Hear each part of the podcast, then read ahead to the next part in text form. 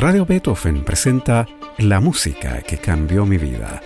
Una conversación sobre los momentos reveladores del arte musical que han marcado un antes y un después en la formación de una persona. Conducción y producción, Gonzalo Saavedra. ¿Cómo están? Bienvenidas y bienvenidos a este espacio de conversación y música en el que le preguntamos a nuestros entrevistados por esas piezas, esos compositores, esos intérpretes que han marcado un antes y un después en su formación. Hoy estamos con el destacado bailarín y director artístico del Ballet de Santiago en el Teatro Municipal, Luis Ortigosa. ¿Cómo estás, Luis? Hola, Gonzalo, muy bien. Muchas gracias por la invitación. No, muchas gracias a ti por haber aceptado la invitación a la música que cambió mi vida. Nacido en Buenos Aires, Luis Ortigosa se formó con el maestro Mario Galizzi y en el Instituto Superior de Arte del Teatro Colón de Buenos Aires. Ingresó al Ballet de Teatro Argentino de La Plata en 1988 y ese mismo año emigró a Chile para integrarse al Ballet de Santiago. Su pulida técnica y gran versatilidad artística lo llevaron a abordar un repertorio de grandes coreógrafos, bailar con figuras internacionales y presentarse en diversos escenarios del mundo y se consagró como el primer bailarín estrella de la historia de la compañía ganador de la medalla de plata en el cuarto concurso internacional de ballet de Jackson, Mississippi, Ortigosa dejó de bailar en 2016 para iniciar una nueva etapa en su carrera. En 2007 estrenó su propia versión de La Bayadère. En 2008 creó el Pas de Silvia para la celebración de los 150 años del Teatro Municipal de Santiago. En 2010, Paquita Grand Pas Classique para la gala Bicentenario y en 2017 presentó su versión de Raimonda. En 2014, el Congreso de la República de Chile le concedió la ciudadanía por gracia y la medalla al mérito por su aporte al ballet y la cultura del país. En 2021 asumió como director artístico del Ballet de Santiago y este año el Círculo de Críticos de Arte lo premió por el montaje del Requiem para una Rosa. También hubo una exitosa puesta en escena del Cascanueces de Tchaikovsky para las Navidades pasadas. Una carrera llena de logros, Luis. ¿Cómo empezó tu amor por la danza y la música? ¿Tu familia estaba ligada a esas artes? Mira, no necesariamente, pero de alguna forma sí, porque en mi casa yo, recuerdo eh, desde siempre la música, eh, fundamentalmente, una, familia que mis padres nos inculcaban eh, el hecho de, de, escuchar músicas, diversos tipos de música, mi papá era una persona que le gustaba mucho la poesía, entonces leía mucho, nos leía, en fin, como que eh, no había alguien relacionado directamente ni con el ballet, ni con el arte en general, pero sí puedo decir que fue eh, mi infancia, una, infancia eh, como que me abrían muchas puertas para, para conectarme con, con, todo esto. Y el ballet lo descubrí por casualidad, yo tenía cinco años y a la vuelta de mi casa existía un negocio, una tienda donde vendían discos eh, y en lo que yo salía de mi casa, en esa época en la que uno podía tener la tranquilidad de, dejar a los niños un poco jugar en las veredas y con sus amigos, y me iba al, negocio a escuchar música. Y la música fue siempre algo muy, muy importante y muy motivador para mí. Y nada, un día como que me puse a bailar así y bueno, mis papás dijeron, vamos a, a buscar una academia o algo que, que lo puedan aceptar con cinco años y me pusieron a a estudiar danzas folclóricas. Eh, y un día mi mamá se atrasó un poquito en, ir a, retirarme de la clase y después de la clase de danzas folclóricas venía una clase de danza clásica. Y cuando yo vi eso quedé obnubilado, eh, me acuerdo del piano, de, de, la música, de los movimientos y todo, y cuando mi mamá vino a buscar yo no me quería ir y les dije que yo quería hacer eso, que no sabía lo que era, a los cinco años no tenía idea lo que era, eh, pero sin duda que algo despertó en mí muy fuerte como para tomar la determinación de, de, tener muy en claro que quería ser bailarín sin saberlo. Y bueno, ahí comenzó toda esta aventura. Mis papás en un principio pensaron que iba a ser algo del momento, algo que había visto y que me había gustado, pero bueno, parece ser que yo tenía mucho más claro mi, lo que quería hacer en la vida eh, y a los cinco años se, se despertó esa, esa beta y esa vocación muy, muy fuerte. Qué bien, qué buena historia. Oye, ¿qué te parece que vayamos a tus elecciones para este programa? En primer lugar, tú elegiste el ballet Giselle del francés Adolphe Adam con coreografía de Jules Perrault y Jean Coralie, una pieza estrenada en París en 1841 y que es considerada una de las obras maestras canónicas del ballet clásico, ¿no es así? ¿Cuál es tu historia con este ballet, Luis? Mira, mi historia es, eh, es fundamental porque a los siete años, cuando yo ya había, eh, seguía estudiando ballet, eh, mi mamá me llevó al Teatro Colón a ver ballet por primera vez y era Giselle, y fue un ballet que me marcó muchísimo porque cuando se abrió el telón y yo vi lo que estaba ahí adentro de ese teatro y de ese escenario, no, no, pude pestañear más y, fue lo que de alguna forma de me hizo convencer de que era lo que yo quería hacer y que quería estar algún día en ese escenario. Y después las vueltas de la vida, eh, cuando yo ya fui profesional y todo, me llevó a trabajar con quien en ese momento bailaba Giselle como figura femenina principal, una primera bailarina del Teatro Colón, y después de muchos años nos reencontramos en, actividades profesionales juntos, así que fue, es una historia súper importante para mí que me ha marcado. Claro. Oye, las coreografías se escriben como partituras, ¿no es así? ¿Por eso se pueden reproducir a través del tiempo? Así es, así es. Hay, ha, habido a lo largo de la historia, desde Petipa, podemos decir sí, desde Petipa en adelante ha habido diferentes tipos de notaciones coreográficas. Eh, la que se usa muchísimo hoy es el sistema Benech, que se escribe como en una, como en una hoja de, de, música, como, como, con un pentagrama. Lo único que está más separado es las líneas para poder hacer los símbolos que van entre medio y se escribe la coreografía. Es, un trabajo muy, muy complejo eh, porque traducir el movimiento en, en, un símbolo y combinarlo con otro para dar un paso y una secuencia coreográfica es muy complejo, pero sí se puede y es una forma fidedigna de registrar la, la coreografía. Vale. Oye, ¿qué te parece que escuchemos entonces la famosa abertura de Giselle de Adolphe Adam? Como es una obertura, contiene los temas principales de la obra que son preciosos. La versión es de la Orquesta Filarmónica de Tasmania, dirigida por la australiana Nicolette Frylon, en una grabación de 2015.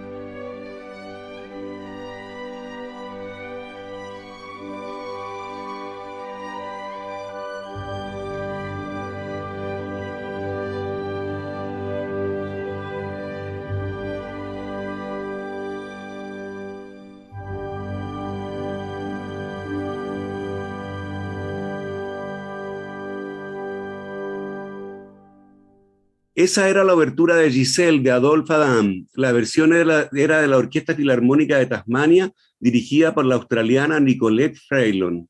Estamos con el destacado bailarín y director artístico del Ballet de Santiago del Teatro Municipal, Luis Ortigosa.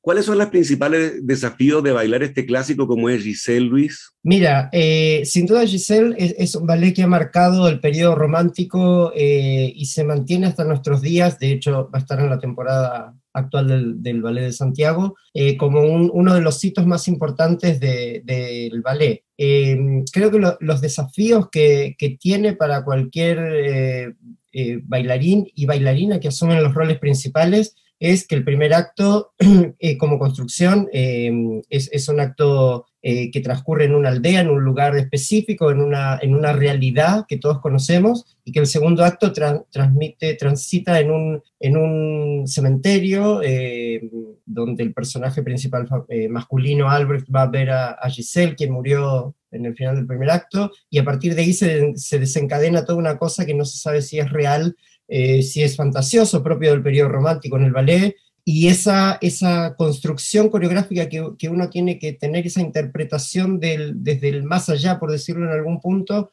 es un desafío muy, muy importante, muy importante porque ella es un espíritu que viene a salvarlo a él, eh, porque las, las Willys, que son las, las novias que murieron antes de, de casarse, eh, salen a medianoche para atacar a los hombres en venganza, entonces ella cuando ve que Albert está ahí, eh, esto está basado en una leyenda germana, eh, bueno, ella lo, el, amor es, más puro y es más fuerte y logra salvarlo de, todo esto, pero mm, contado así rápido es como que suena un poco, un poco imposible de creer, pero realmente es como que hay, hay ciertos matices y ciertos eh, signos de, desde lo estético hasta lo, lo, propiamente romántico del ballet que hacen que realmente sea, sea una belleza y uno, y uno tiene que eh, al interpretar este tipo de roles tiene que, estar eh, totalmente como metido en el personaje y, e ir por el mismo lado que, está construido. Muy bien. ¿Qué te parece que vayamos a tu segunda selección musical, que es la suite número 3 para orquesta en sol mayor, opus 55, de Piotr Ilyich Tchaikovsky, una obra de 1884 que estaba en principio pensada como una sinfonía, pero el mismo proceso de composición llevó al músico a estructurarla como una suite. El movimiento que tú elegiste es el más extenso de todo y se trata de un tema con variaciones donde se revela el genio de Tchaikovsky para transformar sus propias ideas. ¿Por qué esta es una de las músicas que ha cambiado tu vida, Luis? Bueno, también porque eh, cuando yo era muy chico tuve la, oportunidad de ver em, una coreografía de Balanchine, uno de los genios coreográficos que dio Rusia también, eh, pero sin duda que, fue quien, renovó y revolucionó todo el ballet americano. Él creó eh, Theme and Variation, tema y variaciones para, para, el American Ballet Theatre, nada más y nada menos que para Alicia Alonso e Igor Yuskevich en el año, me parece que 40 y algo, 42, 45. Y eh, pasó la historia como, como un ballet eh, maravilloso. desde el punto de vista coreográfico, Balanchine fue un gran matemático, según mi, mi, mi opinión, con respecto a la música. Él, él usaba la música de una manera eh, increíble, de una manera brillante, y eh, se ve reflejado en su coreografía. Y este es un ballet que yo, cuando era chico, tuve la oportunidad de verlo en un, en un video en, en, Argentina. Eh, parte de la educación que, que, también me dio mi maestro no fue solamente enseñarme a hacer pasos, sino como, como a ver todo tipo de, de, ballet de manifestación artística. Entonces tuve la oportunidad de eh, de, alguna forma de poder eh, ver más allá de lo que pasaba en ese momento en Buenos Aires sobre el escenario del Colón, sino lo que, lo, que realmente eh, podía, podía tener al, alcance, por, por te, digo, por, por, mi maestro que, que, nos enseñaba muchas más cosas que pasos, que es fundamental me parece para la formación de, de, una persona y sobre todo de un artista, ¿no? Entonces yo había visto ese, ese ballet y había quedado maravillado con Baryshnikov y Kelsey Kirkland, eh, una pareja increíble.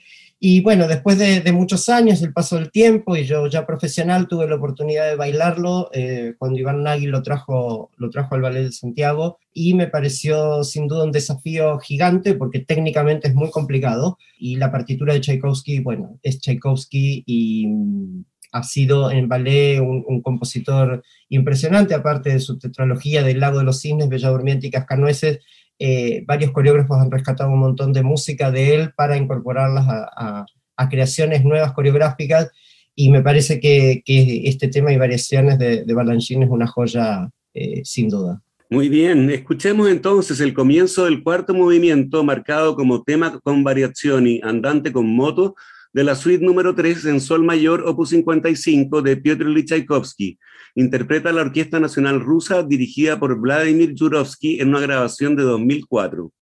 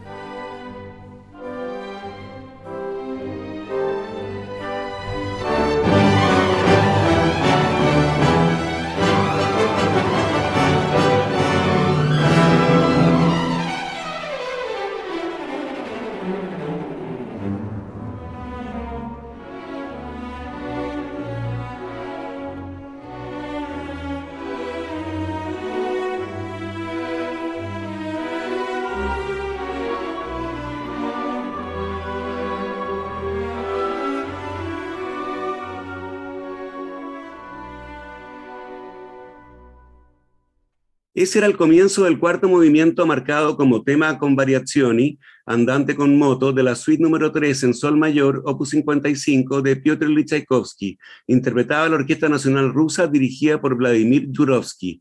Estamos con el destacado bailarín y director artístico del Ballet de Santiago del Teatro Municipal, Luis Ortigosa. Vamos a la tercera tus elecciones, que es el ballet Mayerling, una pieza con coreografía de Kenneth Macmillan y, la y música de Franz Liszt, arreglada y orquestada por el británico australiano John Latchbury, estrenada en 1978 en el Royal Opera House. La obra está basada en la historia que rodea al asesinato, suicidio, ya me lo dirás Luis, del príncipe de la corona austríaca Rodolfo y de su amante, la baronesa María Betzera. Es una historia potente, con una música potente también, y tú la bailaste, Luis. Cuéntanos el argumento de este ballet que es muy entretenido y dinos por qué esta es una de las músicas que ha cambiado tu vida.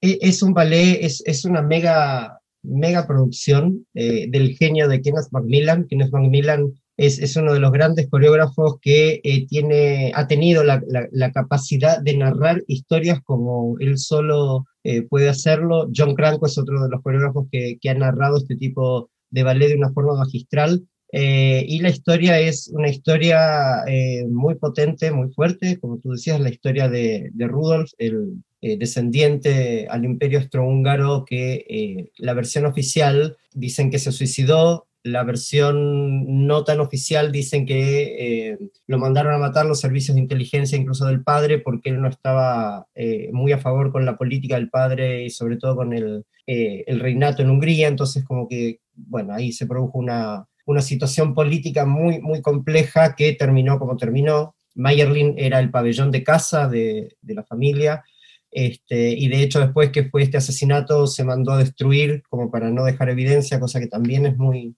es muy conflictivo y, habla un poquito de, lo que pudo haber pasado ahí. Eh, cuando yo vi Mayerlin por primera vez, eh, automáticamente dije que quería bailarlo porque es un ballet que tiene, eh, primero que, que, tiene varias características que lo hacen absolutamente interesante. Una es ponerse en la piel de un personaje muy complejo que existió en la historia, no, no es un cuento, no es una fantasía, no existió, y eso es un desafío muy, muy grande. Eh, para un bailarín es muy, muy pocas ocasiones, creo que, que, hay ballet sobre argumentos que, que fueron verídicos.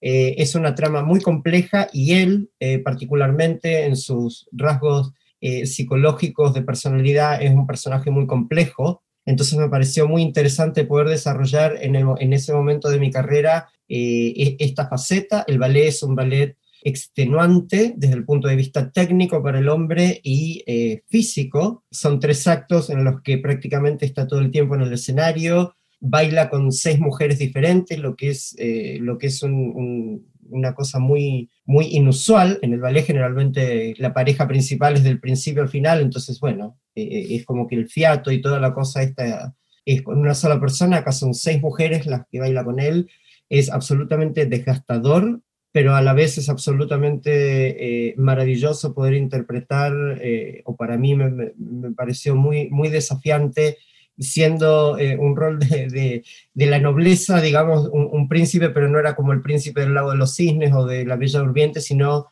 poder aferrarme a cosas que sucedieran en la historia. Estudié mucho, me, preparé mucho en lo, intelectual también, en lo, en lo histórico, porque me parecía que era si bien la coreografía eh, te da las pautas absolutamente clarísimas de, cómo construir la historia en el ballet, creía que tenía que tener esa preparación. Y la música de Liszt es fundamental porque eh, una de, las genialidades de Macmillan como coreógrafo es saber elegir qué piezas de música eh, para, para cada situación que va narrando y que va contando. Y junto con John Langeberry, que es quien hizo los arreglos musicales, han hecho una labor eh, increíble. Y bueno, fue, fue algo que, cambió mi vida porque es el ballet que elegí para mi despedida de, mi carrera como bailarín. Eh, quería hacerlo con, ese ballet que yo ya había bailado y me parecía como, como interesante eh, poder terminar mi carrera como, como en un punto muy alto, pudiendo hacer este ballet que no todas las compañías del mundo la tienen porque tiene una complejidad muy, muy importante, eh, a nivel producción, a nivel bailarines, etcétera, etcétera. Y, y nada, tuve la satisfacción de poder elegirlo para mi, mi despedida de, del escenario. Genial. Bueno, ¿qué te parece que escuchemos entonces el comienzo del primer acto en el que se celebra el fabuloso matrimonio entre Rodolfo y la princesa Estefanía de Bélgica en el Palacio de Hofburg? Interpreta la orquesta del Royal Opera House dirigida por Barry Wordsworth en una grabación en vivo de 1994.